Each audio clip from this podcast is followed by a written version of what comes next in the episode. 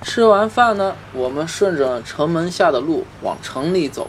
这时咱们要过个十字路口，继续直走。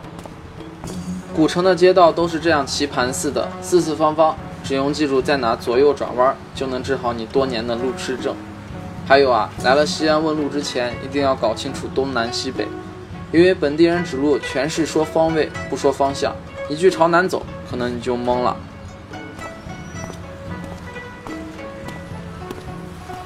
左边的老马家胡辣汤，你看到了吗？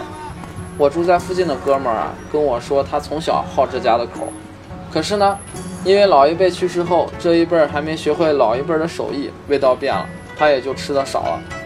在西安啊，很多老店都是因为上一辈的离世，下一辈学的不精，手艺倒掉了，味道也就变了。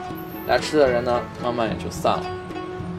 走了走了，瞧瞧这两边逆天疯长的皂角树，有多少年了呢？我那哥们儿告诉我，打小就这么粗了。他还告诉我，盛夏皂角树开了，整条街都是皂角味儿。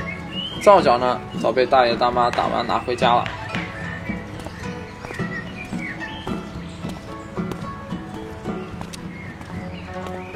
西安的夏天呀，燥热的不行。这时如果路边有推车的喊“江水鱼儿嘞”，买一碗吃吃，酸辣爽口啊，立刻就能消暑。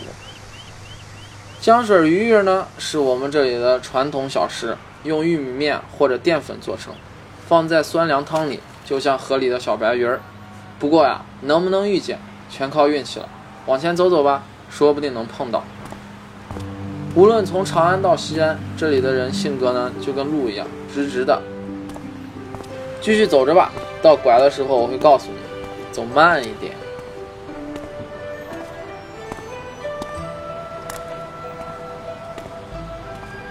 时间在这里就是掉进了霍金的黑洞。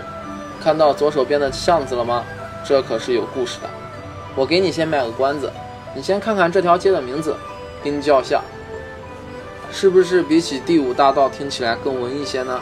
这里原来是明代清风王宫和清代满族官僚夏季藏兵的地方，就得了此名。没想到了吧？北方夏季炎热，古时候又没有空调，古人啊就把冬天的冰藏在地窖，等到了夏天用。成会玩了吧？别想着找冰窖了，继续走。看到前方的十字路口了吗？左右两边的街道名了解下。左边叫五星街，右边呢五味十字。明清两代直至民国初年，这里药业汇集，曾有枣露堂、树人堂、万年堂等多家中药店。此街以我国中药分甘、辛、酸、苦、咸五味而得名。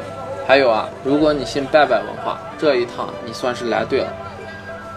左边五星街上的天主教南堂可有年头了。建于清康熙五十四年，我知道你历史没学好，也就是一七一六年。主楼的罗马风格虽然在古城中略显突兀，不过呢，也印证了长安这座古城的包容万象。待会儿我们还会看到都城隍庙、清真寺呢，过去看看吧。我知道你肯定要拍照打卡的，我在十字路口等你回来了。